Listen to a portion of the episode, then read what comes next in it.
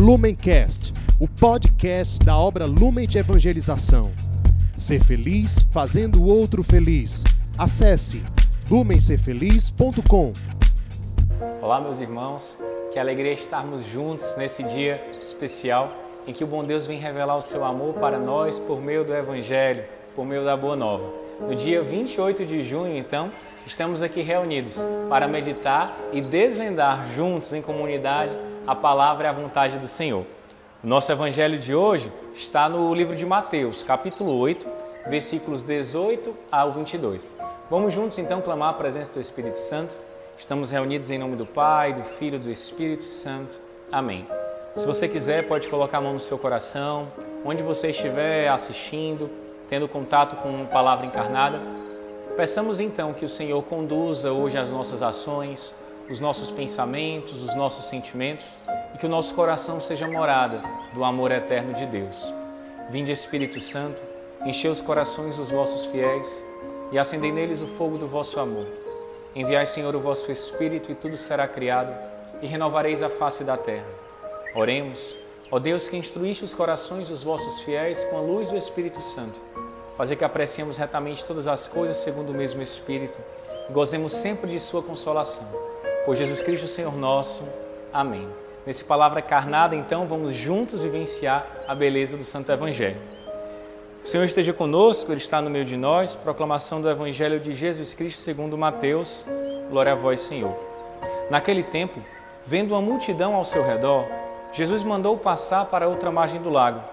Então um mestre da lei aproximou-se e disse: Mestre, eu te seguirei aonde quer que tu vás. Jesus lhe respondeu: as raposas têm suas tocas, e as aves dos céus têm seus ninhos, mas o filho do homem não tem onde reclinar a cabeça. Um outro dos discípulos disse a Jesus: Senhor, permite-me que primeiro vá sepultar meu pai.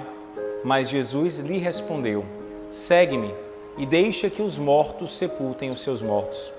Palavra da salvação, glória a vós, Senhor. O Evangelho de hoje nos convida a uma experiência muito forte com o amor de Deus, que é justamente o servir e o seguir.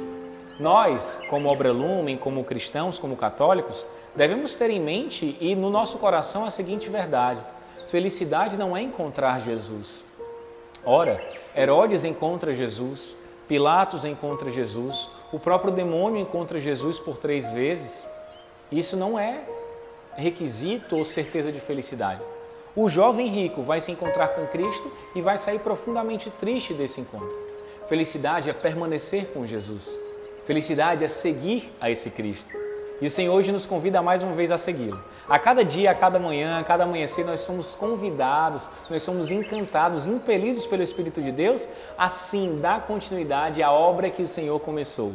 Naquela experiência enigmática que tivemos, que você teve, que eu tive, que guardamos muito bem que graças à obra Lumen, provavelmente nós tivemos muitas experiências com esse amor, experiências com ressuscitado, experiências com abandonado.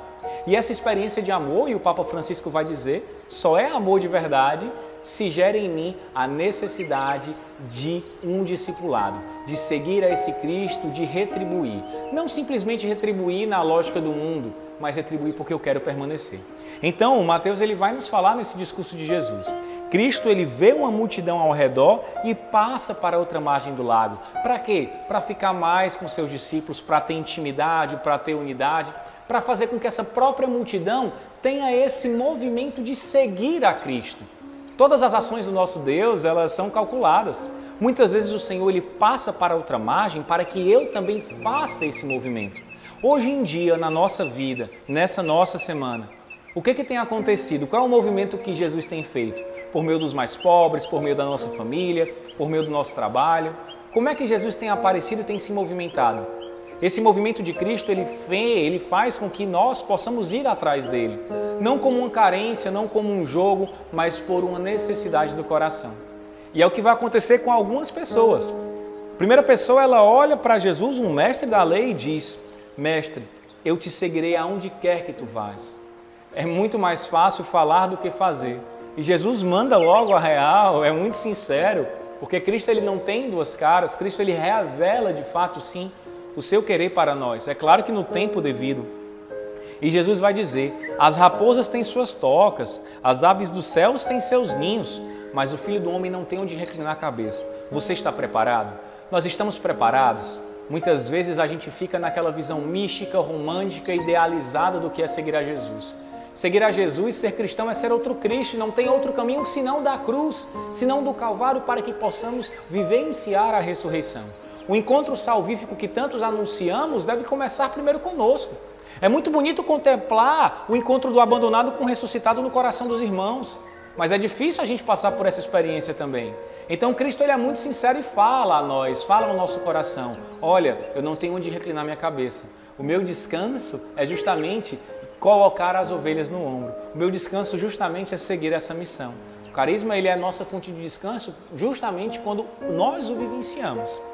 Outro vai dizer assim: Senhor, permita que primeiro eu vá sepultar meu pai. E Jesus diz: Deixe que os mortos enterrem seus mortos. Vem e segue-me, e segue-me agora. Porque quem, tem ama, tem, quem ama tem pressa, não é mesmo? Quem ama tem pressa, o Senhor tem pressa do nosso coração. Não uma pressa que atrapalha, mas uma pressa que traz logo essa santidade, que me motiva e me revela. Então, que nós possamos seguir a Cristo, mas é seguir a Cristo agora. Esse exemplo é muito forte, é muito caricato. Não quer dizer que Jesus não quer que o, aquele judeu enterre o seu ente querido e faça o ritual que é necessário, o ritual da passagem. Não, mas é que quando o Senhor chama, tem que ser agora. Às vezes a oportunidade vem e a gente deixa passar.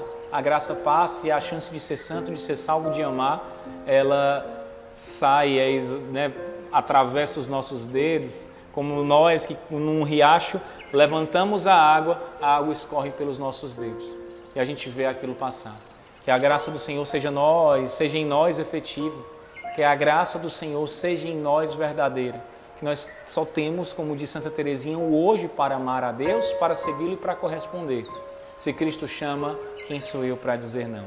Às vezes a gente se questiona muito, né? Não, se eu souber qual é a vontade de Deus, eu faço sem medo. Não basta o Senhor me falar. Se Ele falar que é isso, eu vou com tudo. Pois bem, o Senhor ele tem sido muito claro para nós. É necessário essa decisão, é necessário essa ação. O Filho do Homem não tem onde descansar a cabeça, porque o descanso da cabeça de Jesus é o coração abandonado, é o coração sofredor. Que assim seja o descanso de um coração lumen, coração daqueles que mais necessitam. Né? Existe uma música muito bonita na igreja que vai dizer, né? Meu cansaço que a outros descanse.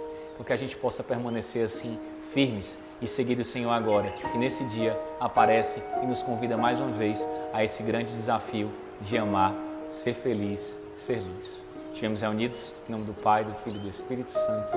Amém.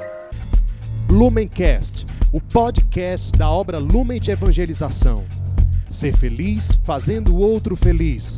Acesse lumencerfeliz.com